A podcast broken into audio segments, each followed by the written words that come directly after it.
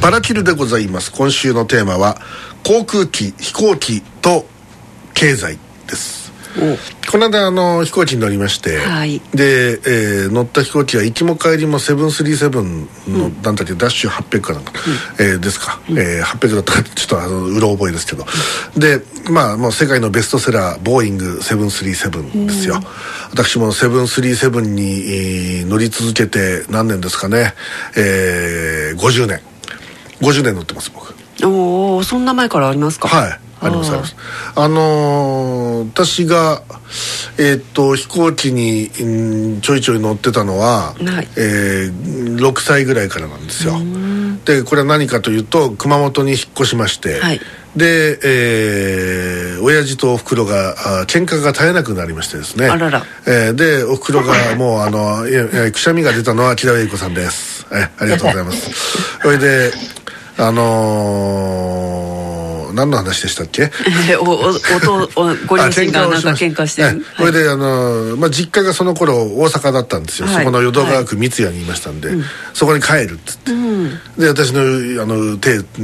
つないであらら。家出するわけですよ。おおそんな時がありましたか？それで最初にあの熊本の新市街というとこ行きまして、はい、この間あのエッグさんも行ったと思いますけどもあの桜町っていうとこ行ったじゃないですか。あのあのあの豪華なあのトイレがあの公衆トイレが公園のとこにあったでしょ？あはいはい、あそこの近くにアーケードがあったじゃないですか。アーケード街結構でかい、はいえあそこのあそこの角のところにね、うん、昔喫茶店があったんですよ、うん、オリンピックっていうのが、うん、そこに入るんですよ、はい、でそこに行くと私嬉しいんですよ、はい、えお前何食べんの?」と「プリン」って言ってあの プリンアラモードが出てくるわけですよ、はい、あお母様と一緒なんです、ね、そう母ちゃんと一緒ですよ、はいはい、でそれ何のためのそのそこにいるかというと、うん、そこのあの真ん前ちょうどあの今桜町があるところが、うん、交通センターっていうそのバスターミナルまあ今もバスターミナルなんですけどもうちょっと違う形のビルディングだったんですけど、そこに全日空の営業所があったんですよ。はいで今みたいにネットで切符とか取んないから、うんうん、そこに行って切符買うわけですよ。ああそうなんですね、ええ。はい、ででそれで飛行機の切符買って、うん、それでバスに乗って空港まで行くわけです、うん、でそれでそのまま飛行機に乗って、え大阪まで行くっていう、うん、これがもうあの本当にあの夏場とか特にですね、熊本暑いもんだから、はい、そのうちのおふくろ東北人ですからね暑いのに弱いんですよ、はい、それで親父と大喧嘩になってですね、そのたんびにこう行くわけですよ。あの家出コースですか？家出コースが。これがもう私にとっては楽しみなわけですよ。もうだからこう暑い軽いですね息子。暑い日にこう 喧嘩が始まるとこれが来たぞ来たぞ。これなかなか大きなビッグウェーブが来るぜこれはと思って。もう楽しみなわけですよ。え途中でこれあのシュンとこうあの収まっちゃったりする時あるってわけですよ、もうあんたはもう本当にもうとかっつって、うん、で親父がもうちょっと俺はちょっと外で飲みに行ってくるとかっつって、うん、出ちゃったりするとそれでほらもうね、はい、終わりでしょ？面白くねえなと思って「お父さんど外に行っちゃダメだ」とかって言って、うん、で で喧嘩を継続させようとしたりするわけですよ「ファイト!」って。ファイトってあのやるわけですけどなかなかこうで、まあ、たまにそれがガーンとこう行くと、はい、まあ出かけるわけですよね。そうすると、まあ、プリンを食べて飛行機に乗ると。で 困った息子だなこれ。で最初の頃は熊本の飛行場っていうのは県軍飛行、はい、まああのまあ現在のあれです。あの新鍋スタジオのすぐそばです。新鍋スタジオから徒歩で15分ぐらいのところが滑走路だったんです、うん、ええで当時そこはもう畑の真ん中だったんですけど、はい、でそこからあのプロペラのやつだけが飛んでたんです、うん、昔。でそこで乗ってたのが YS11 っていうやつと、はい、それとフォッカーフレンドシップってやつがと飛んでたんですよ、はあ、えあのー、よう機体の名前まで覚えてますね。もちろんですよそれはもう。ええ YS11 オリンピアって名前ついてましたからね、うん、全日空、うん、であのでそれに乗って大阪まで伊丹空港まで行くっていう、はあ、まあやまあそういうことです、うん、でそのうち1971年か2年だったと思いますけれど、熊本飛行場今現在の,、はいはい、あの高湯原大地っていう山の上にバーンと空港ができたわけですよ、山の上に作ったもんだから雲が通りっていくんであの雲の通り道になってるもんで、はい、常に霧に包まれて血行が相次ぐバカ空港だったんですよ、ええ、で松野雷蔵って人が作ったらしいですけどね、はい、ででその後あのカテゴリー3という素晴らしい機械が導入されてようやく霧があの垂れ込めても離着陸ができるようになったんですけど、はい、で昔あの難しい空港の一つだったんですよ熊本空港って。あそうですなのであの全日空のあの訓練場があったんですよ、うん、だからあのえー、っとねあの桜木健一主演の「白い滑走路」だったかなんだかそういうタイトルのやつで「うん、白い滑走路はタイミヤ二郎だったっけな。まあまあいいや。なんかあのー、その全日空のパイロットの養成所の物語ですよスチュワーデス物語のパイロット版みたいなやつがあったんですよ。まあまあ後後々のあのグッドラックみたいなやつですよ。キムタクの、はい、ええ、が熊本にあったんですよ。まあそういう空港なんですけど、はい、そこができてからジェットにが飛ぶようになって、うん、そこでまず就航したのがボーイング727、うん、そして737これがすごい来るようになったわけですよ、うん、え。であのそこからもう私737に乗るようになって、うん、で途中からロッキード L1011 トライスターというのが就航するようになるわけです、うん、え。これがあのロッキード事件の有名な、え飛行機ですよね、えあそうなんです。え牛色の一番後ろのあの後部圧力核液のところにあの扇状にトイレが並んでるんですよ。へえそういう飛行機だったんですけど、はい、で僕はこのロッキード L101 トライスターが大好きだったんですけどジャンボなジャンボじゃないです。えー、よくトイトイレそんなよく並ぶんですそれでも結構な人数乗るあの中型機だったですね、はい、でそれだと滑走路が延長されるんですよ、うん、でそしてついにボーイング747が就航するようになる、はい、であのそれまで、えー、ANA は747持ってなかったんです。でその時に大体時期がほぼほぼ一致してたと思いますけど747が導入されて、それでまあジャンボジェットが飛ぶようになるわけですよ、で熊本から東京あるいは熊本から大阪普通にジャンボジェットもしくはそのロッキード L1011 トライスターが飛んでいたり、あと最初全日空しか就航してなかったのが途中から TDA 東亜国内航空という後に日本エアシステムになってでその後 JAL に吸収合併されてしまった航空会社が就航しそして、え JAL も就航しっていう形になっていって、まあ、空港のあの便数が拡大していったんですけど、うん、でそうそうこうしてるうちに大人になり、はあ、であのまあ私はあの仕事で東京と熊本行ったり来たりするようになったので、はい、常に回数券を持ってたなんて話をしてますけど、うん、だから毎日飛行機乗ってるようなこともあったんですよ、うん、だから1日 ,1 日6回乗ったことあるんですから飛行機に。すごええ。あのマジで。それは片道1回いやだから3往復みたいな。あはいはい、ええ、そんなこともありました、はい。であのー、なのでその当時にもしマイルという制度があれば、うんうんうん、もうとんでもないですよ。もうただでどこまでも行けるみたいな。とんでもないマイルが溜まってたと思うんですけど、うん、だからまあだからそれぐらい乗ってたのでまあだから飛行機に関しては結構な知識を持ってるのはそういうことなんですけど、うん、でやっぱねその当時は飛行機代がまず高かったですよね、はい、例えば熊本から東京に行くのに片道3万円だったんですよ、はい、ざっくり言うと、はい、それが今下手すると1万円前後で行けたりするわけです、うん、もうもう1万円かかんない時もあるわけですよね、で安くなったのは大変結構なんだが、うん、あのー、もう当然そのなんかゆったりとした空の旅って感じはしなくなっちゃって、はい、なんかぎゅうぎゅう詰めの、はい、なんかしない寿司詰め状態みたいな、はい、でまあもちろん金縮こまって座ってるみたいな、ね、金を出せばそのなプレミアムクラスとかその昔でいうとスーパーシートと言われたやつとか、はい、いわゆるそのいまあ何？新幹線で言えばグリーン車のような座席は確かにありますが、うん、ね。で昔はそうでなくてもそれなりのゆったり感があったんですよ、うん、でそれはまあもちろん高かったからですけど、うん、でこれはねその単に LCC だとか出て出てきてかあの価格競争が激しくなったからっていうのももちろんありますが、はい。一番のやっぱり原因は日本が貧乏になったんじゃないかっていうふうに思うんですよ。はあ、その日本人は移動の手段として飛行機を当たり前に使うようになったけれども、はい、金がなくなったと。この二十数年間で、びっくりするほど。で飛行機は乗りたいが金はない、うん、安くしてよと、はい、ででは安くしないとこっち側も、まあ、さ会社としても、まあ、お客に乗ってもらわないとしょうがない、うん、となると古い機体は当然、まあ、更新していくので新しい機体に変えていく、うん、その際にでかい飛行機はもうやめとこうやになるわけですよね、うんはい、当然。ちっちゃいのにして、はい、なるべく小回りが利くようにして、うん、なおかつすし詰めにするために座席もちょっとちっちゃくしちゃって、えー、それで行こうやと。でまああの便数も増やすために掃除も中で CA さんがバーってやっちゃうやとか、うん、なんかどんどんどんどんあのオートメーションになっていき、はい、まあ今回もあのまあ面白いなと思ったのは、うんまず伊丹空港で、はい、あのスーツケースというかね、はい、キャスあのキャリーケースっていうんですか、はい、あれをあれを預ける機械がもう自動になってるんですよ。おすげえ。自動だぜとか思って、うんうんうん、でこうボタンを押すとガーンって蓋が開いて、うん。はい、そこにでっかいそのねあのキャリーをゴーンと置いて、それでボタンを押すと、なんかこうなんか全体を見るんでしょうねそのね、はいはい、重さとかね寸法をね、うんうん、センサーが、うん、ででなんか壊れ物はありませんかとか出てくるからそれ例えばその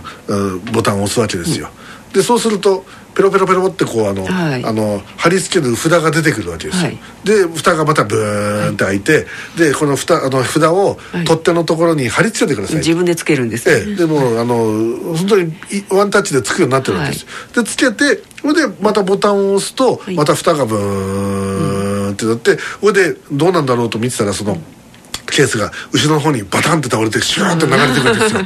もうサンダーバード2号のあのあの工場シーンのようなですねおおすげえとか思ってあのまあ見てた人形が流れていくやつなんです。でそこでこれ引換券がペロッと出てきて、はい、でそれで OK なわけですよね、うん、だからもうもう要するにそこに担当者いないわけですよ、うん大体ほら他の空港とかだとお姉さんがいて、はい、そこのところ預けて、うん、あのチケットを拝見しますみたいな感じで、ね、熊本そう空港そうでしたね、まあはい、おそらく今熊本空港はプレハブなんで今、うん、あの新しい空港がもうじきできるんで、はい、ビルが、あれができたらつけ作ってましたね、はい、多分中は多分その自動化されてると思いますよ多分。最先端いずれそうなる。なると思いますよ、ででまあまあその省力化はまあいいんですよ。その DX じゃないけどね、いろんなデジタルの力を借りるのはいいんですけどその結局ねやっぱね経済なんですよ。経済がダメになってくると、うん、飛行機もチンケになるんだなっていう。まあうん。だからこれがですよみんながお金がある程度あって、はいまあせっかく飛行機で旅行するんだったらちっとぐらいちょっとゆったりと行きたいよねと思う気持ちが、うん、今それもうなないでしょ？はあ、あそうですね。なんか知んないけど。私もプロペラ機でしたよ行った時。プロペラ増えてますよ、はい、それはあの、距離が短いところなんかはプロペラの方が効率が良いって言って、うん、まあプレパプロペラっつったってですよ、うん、あれジェットなんですけどね。な？あそあそうですか？えあのあの簡単なジェットエンジンがついてて、はい、それでプロペラを回してるんです。今のは。プロペラ露出してるんですよ。プロペラそうですよ、はい、だからジェットエンジンのそのタービンの回転をプロペラにひっつけて回してるんで、うんはい、後ろから多少はジェットが出てるんです。ああそうですか。はい、はい、ええ、であの昔の簡単なあの本当レシプロのエンジンとは違うんですけど、うんうん、でだからあれジェット燃料を使ってるんですよ。あそうですか、ええ、であのーだからプロペラ機とあまりバカにしちゃいけない機体ではある。それなりにスピードもあるし、はい、ただやっぱもうちょいなんかねなんかあんじゃないのってもうちょっと。でで確かにね、はい、海外なんかでは、うん、それはみんな金持ってくから、うんうん、それなりにでっかいのが飛んでそれなりにサービス。ジャンボジェットってジャンボはもうあのもう終売終売もうあのもうオワコンになっちゃったんで。それはあれでしょ？世界的なもちろんはい、でそれに代わるあの機体が登場しトリプルセブンとか出てきて、でただそれがそのいろいろまた不都合があったりとかいろいろあったんでまあ振ったものがあって、でそれからまあだんだんあの年年数が経てばだんだん安定化してくるんで、あのこれから供給していくでしょうけどね、でだから日本だけなんですよ。どんどんどんどんちっちゃくなっちゃって。そうですか。ええでもちろんそのドル箱路線の例えば東京と大阪間みたいなところはまたちょっと違うんだろうけれど、はいはい、それ以外の地方都市を結ぶやつなんかは本当にちっちゃくなっちゃってますし、うん、あのー、やっぱだから景気なんですよ、うん、の本当国内の景気を上げないとダメですよ、はいはい、ええ、はい。で本当にねもう今いきなりちちまちました話しますけど、うん、卵1パック128円とかって言ってるやつが、この1か月ぐらいで90円ぐらい値上がりしてるわけですよね、うんうん、200円越すようになっていくわけですよ、うんうん、でそうなって、ね、鳥さんがえらいことになってるから、今度は飛行機乗れなくなりますよ、お。だからもう人が移動するってことをしなくなるんですよ、ええ、だから日本から航空会社やら鉄道会社やらがもうまともに機能しなくなっていく時代がひょっとすると来るかもしれない、うん、もうだからそうさせたいのかと思うっていうぐらいです、うん、もうこれからデジタルで人間動かなくていいんだからお前はずっとそこにいろみたいな。ああそあそうですね、ええ、はい。なりそう。いや、うん、せっかくこの世に生を受けたならいろんなとこ見に行きたいじゃないですか。仕事じゃなくても、うんうんうん、ええ、なんかねなんかあのこの経済がちっちゃくなっていくっていうのは、はい、今飛行機の例に出しましたけど、うん、本当にね人間であることの尊厳を奪おうとしてるというふうにしか僕は思えないので、うん、それに対するやっぱり怒りとか戦いっていうのを、うん、今の現政府に向けてやるべき時がそろそろ来とるぞっていうのを、うん、あの飛行機に乗りながら私は感じたということを今申し上げておきたい、ままた何か焚きつけようとしてます、ね、はい。まあ、あのまずは木田上さんが国会議事堂にあの迫撃砲を持っていくみたいですよね。どうですか？楽しみいや、行かないですけど、でも、あの、海外に行くときは必ず飛行機じゃないですか、絶対。まあ、船、船とかね。ええ。船はちょっとないかもしれない。そんなこまでない船の方が金かかるからな、逆に。あだから、やっぱり絶対海外は飛行機だから、うん、まあ、海外行く人はね乗る乗る続けるわけで、うん、国内が減っていくっていうイメージはありますけど、ね、たださ海外に行く行かないもさそのコロナの影響でだいぶ減ってるわけですよ、うん、まあそうですけどね、えー、でももうほら世界はもうマスクも外してるしあれでだから日本だけのことであって。いやいやあの、ね、またその中国がさざわざわしてるからまたまた振り出しに戻るになりつつあるでしょ今だから、まあ、これはどうなるか分かんないですけど、ね、なんか無理やりそうさせようとしてるようななんかね本当にものすごい松田さんじゃないけどものすごい陰謀が世界中に渦巻いてるのかというそんなことを感じるわけですが。もうマスク外そう。だからさ昔あのね今今例えば飛行機乗りました、はい、まああの LCC 別ですよ、はい、普通の ANA とか JAL とかですけど、うん、まああの途中であの水平飛行に移ると、うん、ポンとあのあのベルト着用のサインが消えまして、はいはいうん、そうすると CA さんがもう大慌てでドリンクのサービスを始めるわけですよ、はいそうですね、でこうあの「いかがなさいますか?」って言って。昔おあのお菓子の方もありましたよね今お菓子あったよ。お菓子あった穴穴はねね、ANA はだからそのあのお菓子とジュースありましたもんね。今ジュースだけだけどね。で朝朝一番の便は軽食がついてたいいよね。ちっちゃなあの箱に、うん、簡単に俵結びにしたおむすびが2つか3つあって、うん、そういうのが楽しいのにちっちゃいあのなんか卵焼きみたいのがあって、うん、なんかぶどうが2粒ぐらい入ってるやつが、えー、参考リテールとか書いてあるやつが、はい、なんかなんかそれがこう配られて、はい、うわ少ねえな足らねえよとか思いながら、はい、でもでもそれはサービスだったそれさえもそれさえもなかったですよ。ないからないもんね。ドリンクでしたねええ、はい、ドリンク。まああれドリンクおかわりできるんですけどね。あそうなんですね、ええ、ぜひ皆さんもおかわりしてください、うん、でもなんかトイレばっかり行きそうで。あまあね、はい、でまあだからあのちっちゃなお子さんにはね飴だとかも、うん、飴はもらえるんですよ言えば、はい、飴ちゃんはね、はい、え今天草エアラインはやっぱりまだあのジューシーと黒糖棒なんですか、ね、知らんよそら。あの天草エアラインに乗りますとあの紙パックのジューシーっていう熊本県果実連っていうところが作ってるみかんジュースと、はい、それとなんかお菓子がこうあの黒糖ドーナツ棒とかもらいよあのあれもあるよ。島原のあのあのあれウニ豆。俺ウニ豆ももらったことある。であのが配られるんですよ。はい、ええ、まあそれはそれでまあちっちゃい楽しいですよね、うん、いいいいな、ええ、なんかドリンクだけだったし今回ああ、う んまあ、それは ANA に文句を言っていただいて。いやこれこれこそあのあれじゃないんですか？あのサービスの低下っていうか経済的に。いやだから例えば、うんはい、今もそのあれ ANA の飛行機に乗ったつもりでいるけど、はいあれちゃんとほら離陸する前に言うでしょ自己紹介を、はい。えー、当機は ANA ウィングのスタッフと機体で運航していますとか。あそんなちゃちゃんと聞いてなかったわ。そういうそういう子会社が動いているとか、はい、えー、こうスターアライアンスメンバー ANA がとかなんかこうねこうあるわけですよいろいろとね、はい。えー、でであとあの共同運航便なんてのがあって、うん、天草エアなのに、はい、なぜか JAL のお客さんもいるとか、うんうん、なんかそういうやつですよ。で、うん、まあまあいろんな複雑回帰なシステムになってきてて、うん、とにかくいろんなところでコストカットをしようとしてはいるんですけど、はい、僕はもうやっぱね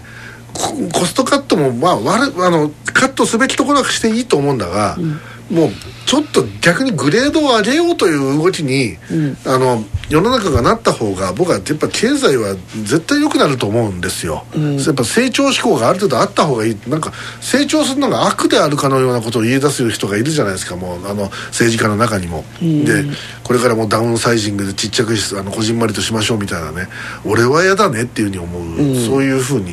えー、言いたいわけでございます、ということでございまして飛行機に乗っただけでもこれだけのことを語りたくなってしまう変態が私です、私、えー、飛行機 人生で10回も乗ってないです。あそうですか。はい。あそういうご縁縁の少ない数少ないなんか体験の一つでした今回は。多分250ぐらい乗ってますけどね、うん、もっと乗ってんじゃないかな、相当、まあ、こういう人間もいるんです、えはい、私はもうあの ANA ばっかりでしたね。途中はね途中あのあれですよ。僕あのあの日本エアシステムのファンになってしまった時がありまして、ええ、で JAL はほぼないですね。ええ。あのー、高校の修学旅行で羽田から福岡空港まで JAL で飛んだんですよね。はい。ででその時にあの目の前にあの CA さんが座る目の前に座るんですよ、うんうん、それで仲良くなっちゃいまして、はい、でそれでその CA さんと、あのー1年ぐらいお付き合いをあのさせていただきまして、ずいぶん年の離れた、うん、ええー、6つぐらい上でしたけど、うん、えああのー、はいでまあそれで、えー、JAL が嫌になったっていう。それ 本当か？え？そうそれそれが理由か？いやもうそういうことですね。えー、えー、本当に、えー、どこまで本当なんでしょうか？いやこれはあのはい、あ何があったんですか？え？まあいろいろいろいろと、はい、ええー、はい。以上終わりますはい。一旦 CM に行きまして、えー、最後の枠、はい、お送りしましょう。なぜあなる